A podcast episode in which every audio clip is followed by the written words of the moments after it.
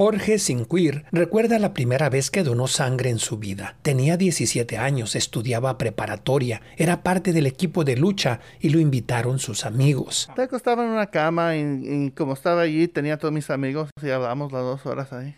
La Cruz Roja había instalado en su escuela una campaña de donaciones. Era una campaña que la Cruz Roja pasaba cada año por lo menos una vez y se ponían en el gimnasio y le preguntaban a todos si pueden donar, donan. Como era menor de edad, antes de donar necesitó que le dieran permiso, pero su papá fue categórico. Que no, que no, que no y que no, porque yo pensaba que iban a agarrar una infección, que era muy peligroso. Las dudas también asaltaron a su mamá Ingrid. Tuvimos que platicarlo para poderle dar permiso, porque para nosotros era algo de lo cual no teníamos información y decíamos quiénes le van a sacar sangre, cómo es, si es seguro.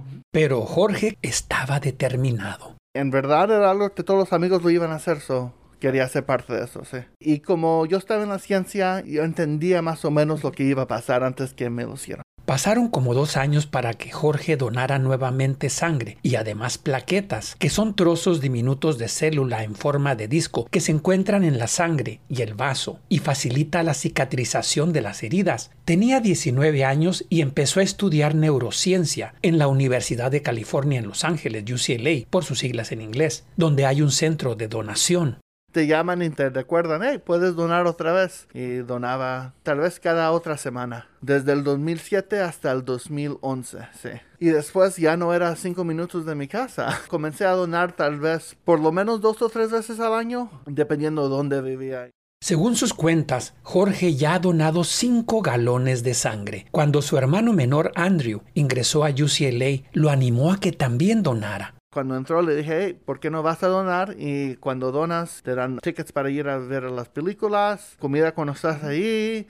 Después de que Andrew supo que a un paciente le cayeron muy bien sus plaquetas, comenzó a donar cada dos semanas. Durante cuatro años hizo 67 donaciones. Para mí era oportunidad para ayudar a alguien más. Yo crecí en una casa y en una familia que siempre ayudado a otros antes que usted. Pero muy preocupados por la salud de sus hijos, no estaban de acuerdo con tanta generosidad, dice su papá, quien también se llama Jorge. Me puse muy enojado, como siempre lo hacía. Su mamá Ingrid recuerda cómo Andrew, que ya era mayor de edad, defendió su decisión. Nos dijo, ustedes me han enseñado a ayudar a las personas y esta es mi manera de hacerlo, así que lo siento papás, pero lo voy a hacer.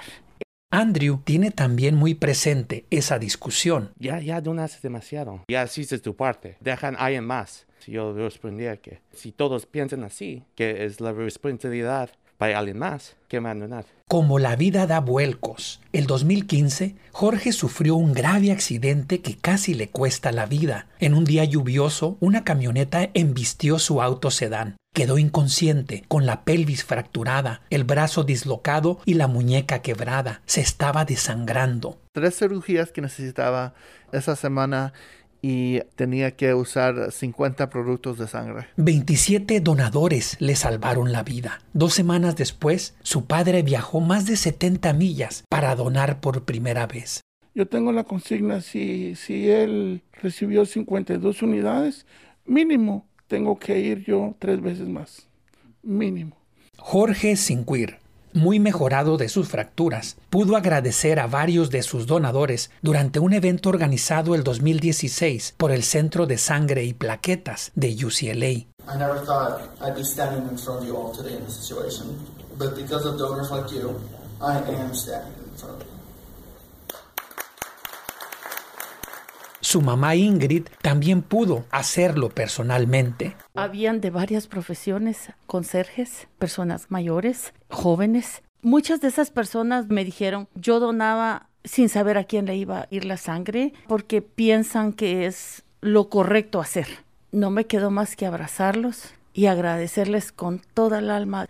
La dura experiencia de la familia Sinquir, que profesa la fe evangélica, les hizo reflexionar sobre la importancia de donar vida. Dice Papá Jorge. Que fue una gran lección que me dio la vida y que Dios permitió que a mí me pasara para yo finalmente entender Por su parte, mamá Ingrid destaca cómo su experiencia repercutió positivamente en la vida profesional de sus dos hijos. Y esto adquiere una relevancia especial, ya que, aún sin salir de la pandemia, el país enfrenta una crisis de suministro de sangre, vital líquido, que no se puede almacenar por mucho tiempo ni producir de manera sintética.